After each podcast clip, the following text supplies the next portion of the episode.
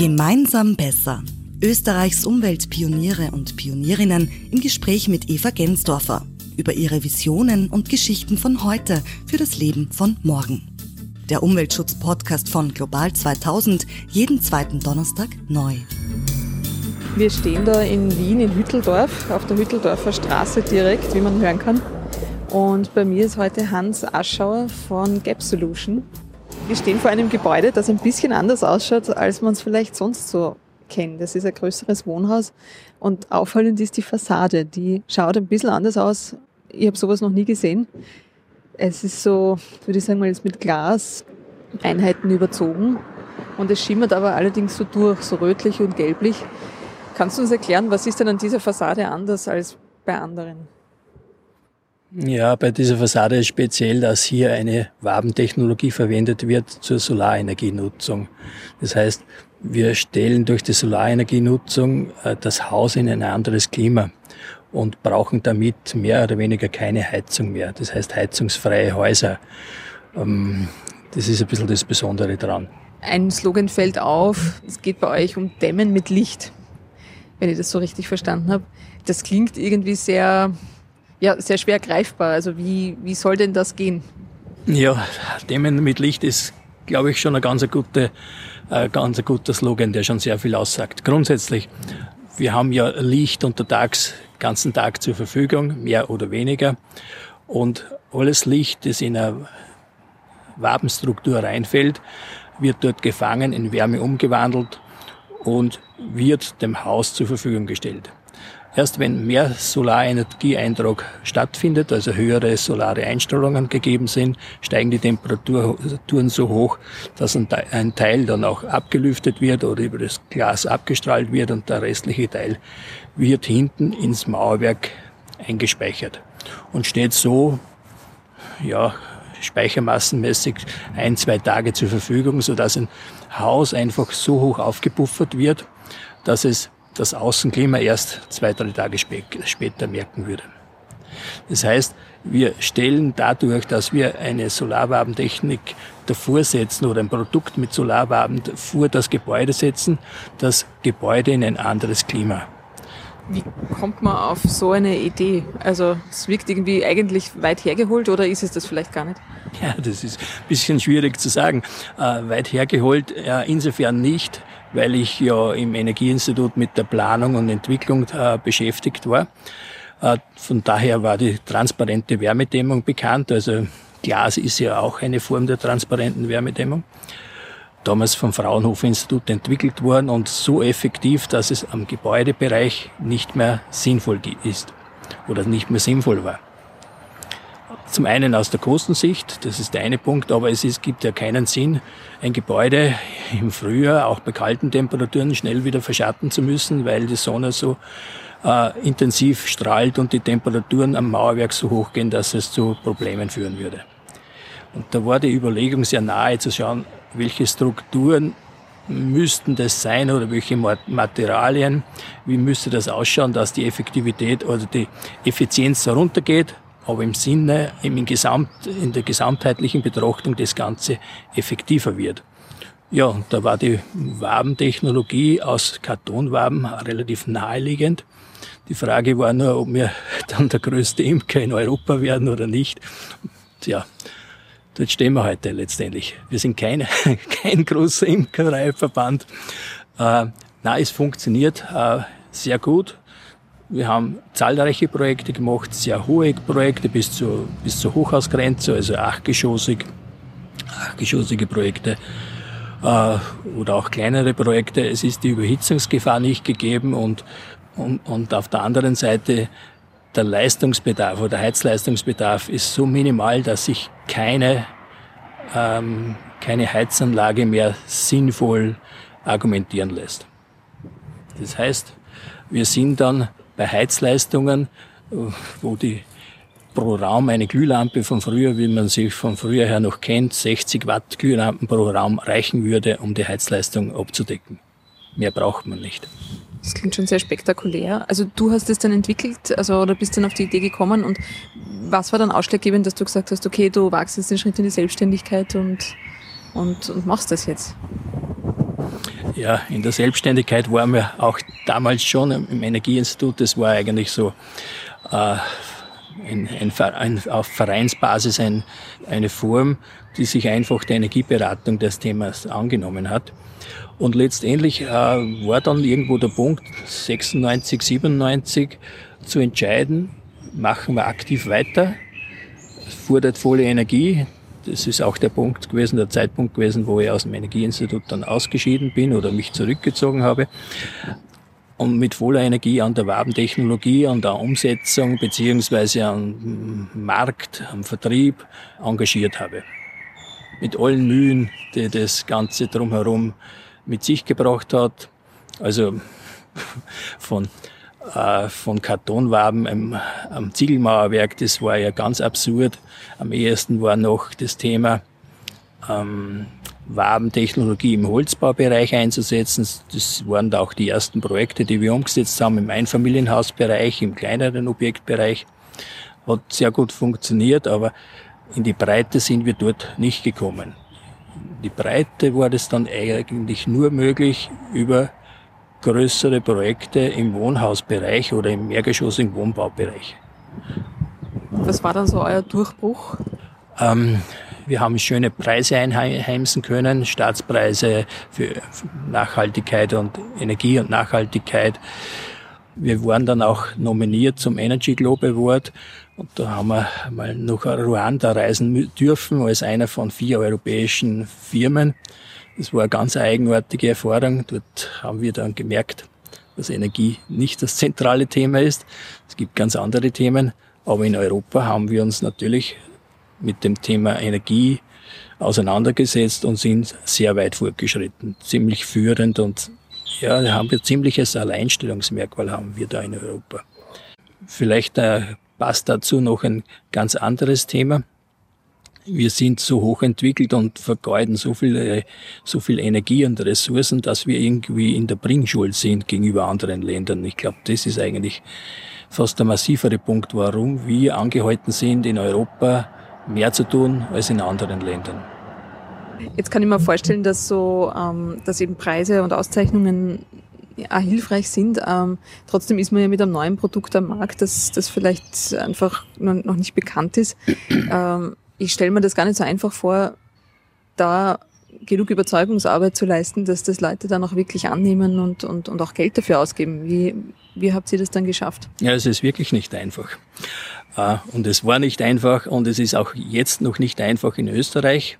Ich komme zu Deutschland dann ein bisschen später vielleicht nochmal zurück.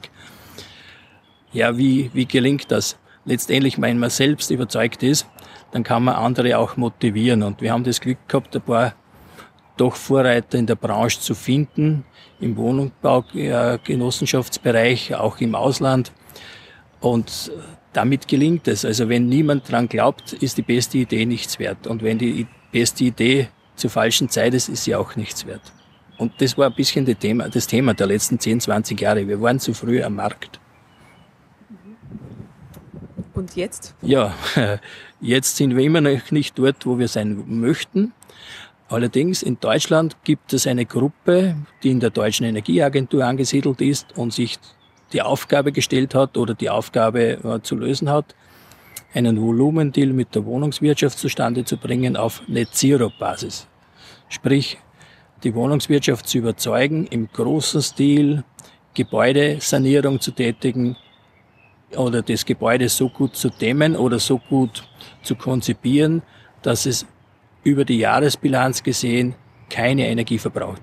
Es gibt dort auch die wirtschaftlichen Rahmenbedingungen, die Förderbedingungen und die gesetzlichen Bedingungen sind leider, hinken leider immer noch ein bisschen nach. Hm. So Kleinigkeiten wie Nachweisführung von Solar, solaren Gewinnen gelingt noch immer nicht über diesen Förderdschungel oder über diesen Nachweisdschungel. Obwohl wir seit 50 Jahren am Mond fliegen, können wir die solaren Gewinne noch immer nicht so griffig darstellen, hm, dass es anerkannt wird. Das, ist, das sind äh, strukturelle Hürden, die einfach dringend abgebaut werden müssen, die nichts kosten und die uns wirklich einen wesentlichen Schritt weiterbringen würden.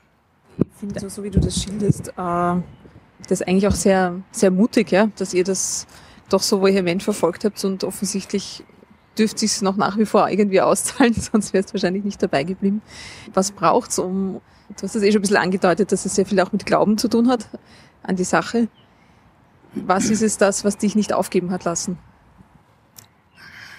Ja, mutig sein ist die eine Geschichte oder dumm sein auf der anderen Seite. Das ist immer so eine ganz äh, enge Grenze.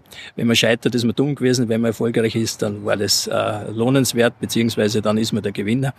Äh, aber darum geht's eigentlich eher nicht, sondern die Überzeugung, dass wir ein Weiterwursteln wie bisher nicht, nicht verantworten können ganz wurscht, ob das jetzt für unsere Kinder gedacht wird oder für die Umwelt. Wobei ich muss ein bisschen aufpassen. Ich sage immer, für die Umwelt tun wir eigentlich im Prinzip gar nichts, sondern eigentlich hintergründiger oder tiefgründiger für uns selbst, dass wir ein Überleben uns sichern können. Es ist, es klingt so einfach teilweise, weil wenn man äh, so Einzelaktivitäten sieht und schnell einmal irgendwer mit dem Auto ein paar Runden dreht, umsonst oder sinnloserweise, äh, dann spielt es ja keine Rolle. Aber wenn man das in nächster Zeit dann mal 10 Milliarden rechnen sollte, dann kann man sich vorstellen, wo, wo das hingeht. Und die Zeichen erleben wir. Zu Besuch bei Österreichs Umweltpionieren und Pionierinnen.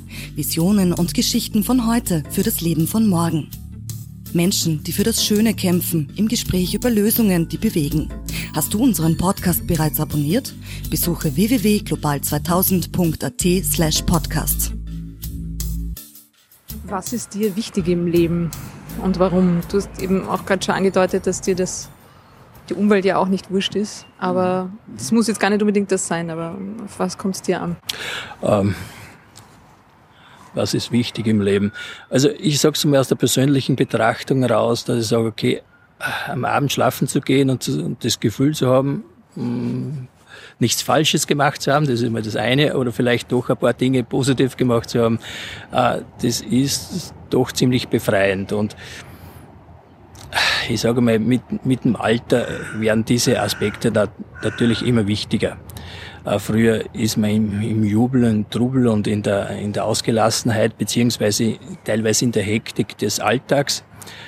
Und wenn man sich ein bisschen zurücknehmen kann und wieder bisschen mit Abstand auf gewisse Dinge schauen kann, dann wird es ganz klar, ähm, man muss, sagen wir mal, auf der einen Seite eher die Würde des Menschen wieder ins Zentrum rücken und man muss auf so Aspekte wie Umweltqualität achten, damit wir überhaupt eine Überlebensbasis oder eine, eine Lebensbasis vorfinden, die auch ein menschenwürdiges Leben äh, ermöglicht nochmal da nachgehakt ein bisschen, woher kommt dieses Engagement auch für andere oder auch für die, für die Umwelt? Was, was glaubst du? Was ist, was ist bei dir ausschlaggebend, dass du dir, könntest ja eigentlich in der Baumbranche auch ganz andere Dinge verfolgen, ja, und sage ich mal auf kurzfristigeren Profit aus. Ähm, warum machst du das nicht?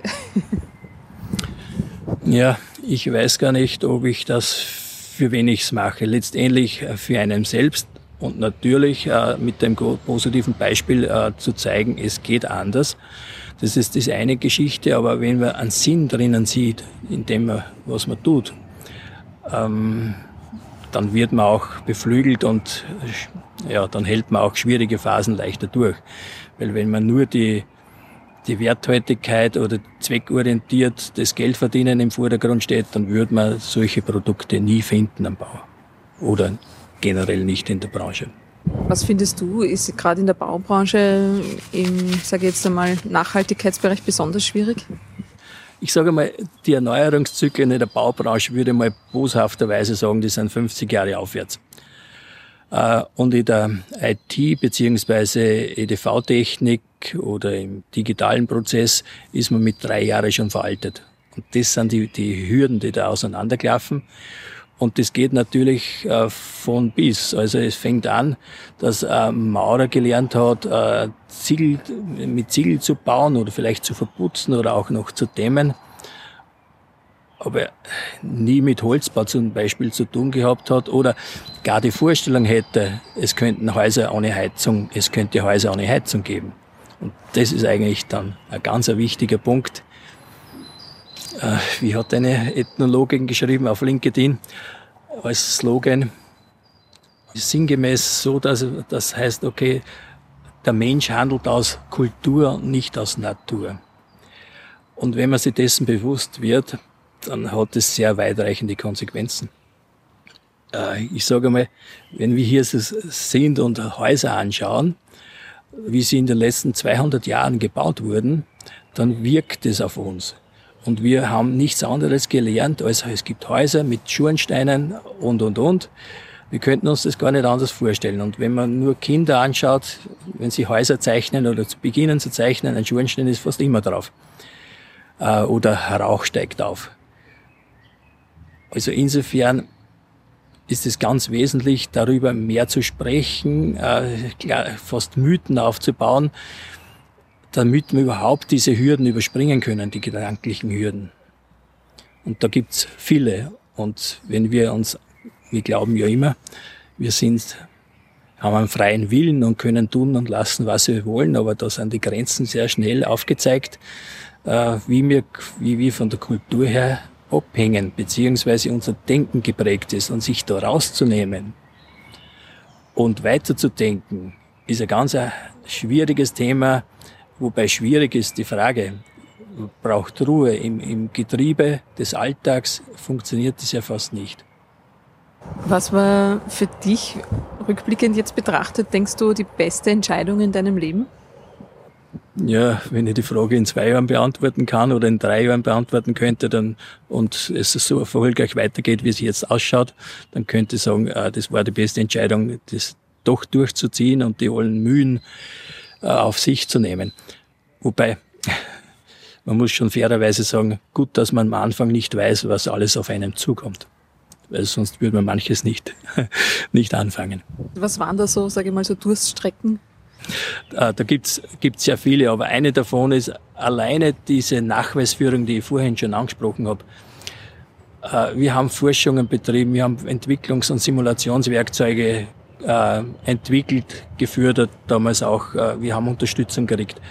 Wir sind sehr weit gewesen. Nur, wer erkennt das an? Wir hätten immer wieder UNES mit beauftragen müssen und immer wieder als einzelnes Unterfangen und bei jedem Projekt neu. Und da war ein wesentlicher Schritt, wo wir gesagt haben, okay, machen wir doch nicht ein Produkt aus Einzelteilen, sondern wirklich äh, bündeln wir so ein Produkt als Fassadenpanel und verschauen wir dann dort, dass wir dort technische Bauteilkennwerte angeben können. So wie ein Fenster einen U-Wert hat und einen G-Wert hat, so haben wir das auch gemacht und sind die letzten 20 Jahre in der Nachweisführung recht gut unterwegs gewesen. Ganz wichtig, die Zweifler äh, zu überzeugen, wobei die Zweifler überzeugen, das stimmt eigentlich fast nie, weil die Zweifler sind die, Techniker, die die Entscheidung nicht treffen und die, diejenigen, die die Entscheidung treffen, sind die Geschäftsführer und da sind trotzdem sehr viele Bauchentscheidungen dabei, äh, oder ganz wesentlich sogar die Bauchentscheidungen, auch wenn sie dann rational irgendwie argumentiert werden müssen. So, das wäre der eine Punkt gewesen. Und der zweite schwierige Punkt ist, solche Dinge zu finanzieren. Das heißt, die Sorgen, die man sich in diesem Zusammenhang aufbereitet oder für sich selber umhängt, sind ein ganz ein, hemmender Faktor. Und würde eigentlich jeden raten, wenn er ein größeres Unterfangen vorhat, sich wirklich von allen Anfang an einen Finanzpartner zu suchen, wobei Finanzpartner oder die nötigen Liquiditätserfuhren, sich umzuschauen. Es wird das Volumen immer größer, als man glaubt am Anfang. Eine Frage, die mich persönlich interessieren wird, ist, dass ja du das ja nicht alleine machst, sondern ich glaube mit deinem Bruder gemeinsam. Äh, Stichwort Familienunternehmen auch. Also was, was für Vor- und Nachteile bringt das mit sich? Äh, in, in diesem Fall durch meinen Bruder ist es ähm, relativ einfach gewesen. Er ist erstens viel später eingestiegen, das heißt, es war schon ein Großteil aufgebaut. Äh, und er hat andere, ja, ganz andere Qualitäten mitbringen können von der Managementseite. Also das wäre sehr positiv. Ähm, und alles andere ist eine Frage, wie man persönlich umgeht mit Verwandtschaftsverhältnissen und wie man dazu steht. Auch ob man, ob die eigenen Kinder hm, gewollt sind, dass man da mitarbeiten lässt oder wie geht man damit um, der Generationengeschichte oder Konflikt oder Generationen, äh, die Übergabe ist ja sowieso ein heikles Thema und ja, das muss man einfach versuchen, das bestmöglich zu lösen. Und wenn man sich dessen bewusst ist, kann man eh ab und zu einen Schritt zurück machen. Ist das das Schwierigste, dass man ab und zu einen Schritt zurück macht? Es ist sehr oft schwierig, einen Schritt zurück zu machen, weil man normalerweise immer an der Front steht und natürlich immer glaubt, ähm, man hat viel breitere Sicht der Dinge als, als die junge Generation. Aber auch die junge Generation hat ihre, ihre Fähigkeiten und andere Sichtweisen bereichern eher. Nur muss man es halt akzeptieren. Was macht sie eigentlich de facto alles? Du hast jetzt vorher gerade Montage äh, angesprochen. Ähm, was macht Gap Solution? Was können sie alles? Ich sage mal, der Anfangspunkt, wo überhaupt der Start äh, der Start war ja eigentlich mit der Wabentechnologie auf der energetischen Seite. Ganz schwerpunktmäßig Energie sparen, sinnvoller Energieinsatz. Das war das, das Leitmotiv von der Entwicklung her. Und ein Bauprodukt kann man frühestens fünf bis zehn Jahren so richtig am Markt platzieren.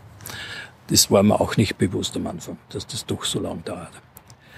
Ähm, ja, äh, wir haben dann erkannt letztendlich, dass, dass wir uns eigentlich um alles selber kümmern müssen. Das heißt, die Dämmung des Hauses war dann so gut, wobei Dämmung mit der Solarenergienutzung in Verbindung war so gut, dass man dann sieht, die nächsten Schritte, die logischen Schritte sind einfach der Strombereich, äh, der Haushaltsstrombereich und das Warmwasser. Weil das sind dann schon die großen Brocken. Und dann haben wir uns den dem Warmwasser gewidmet. Im Haushaltsstrombereich haben, kann man ja sehr schlecht eingreifen, weil es meistens in der Mieterverantwortung oder Eigentümerverantwortung liegt. Auch ein bisschen was kann man steuern dazu, aber von der Motivation her in erster Linie. Ja, und äh, wenn man das Bündel zusammengibt, dann sieht man sehr, sehr schnell, dass die Gesamtmenge die noch notwendig ist, am Gebäude selbst abgedeckt werden kann. Und somit haben wir uns das, das gesamte Thema umhängen müssen, weil verschiedene Schnittstellen äh, lassen die Projekte einfach gar nicht entstehen. Letztendlich waren wir dann derjenige, der als Gesamtanbieter äh, sowohl von der Akquisition her bis hin zur Umsetzung, bis hin zur Performance-Garantie, das ist auch noch ein heikles Thema, äh, abdecken muss. Unter Performance-Garantie meine ich, man gibt ein Versprechen ab, dass man null, null zu bilanzierende Häuser bauen oder sanieren kann. Das soll auch natürlich funktionieren und letztendlich müssen wir in Deutschland zumindest, haben wir diesen Weg beschritten, für zehn Jahre eine Garantie übernehmen, dass diese Werte eingehalten werden und sonst müssen entweder Ersatzmaßnahmen oder Strafzahlungen unter Anführungszeichen getätigt werden. Weil das große Ziel in der Sanierung ist ja, warmmietenneutrale Sanierungen zu ermöglichen. Sprich, die Kosten aus der klassischen Kaltmiete plus die Energiekosten für Heizung, für Warmwasser und den Haushaltsstrom gesamt zu betrachten und zu sagen, nach der Sanierung wird es auch nicht mehr sein. Das ist das, das Spannende und das dürfte ganz gut gelingen. Natürlich jetzt am Anfang noch mit gewissen Förderungen unterlegt, aber wenn das in die Masse geht, dann funktioniert das. Macht ja echt nicht eigentlich auch sehr viele Feinde damit, indem man sagt eigentlich, gewisse Rohstoffe braucht es dann gar nicht mehr. Ähm, gewisse ja, Gelder müssen für manche Dinge gar nicht mehr ausgegeben werden. Wie schaut das aus? Wir stecken da mittendrin in einem Paradigmenwechsel. Und da gibt es natürlich immer Gewinner und Verlierer. Dass die Energiebranche in diesem Falle sich als Verlierer sieht, sagen wir es mal so, ist eine Seite.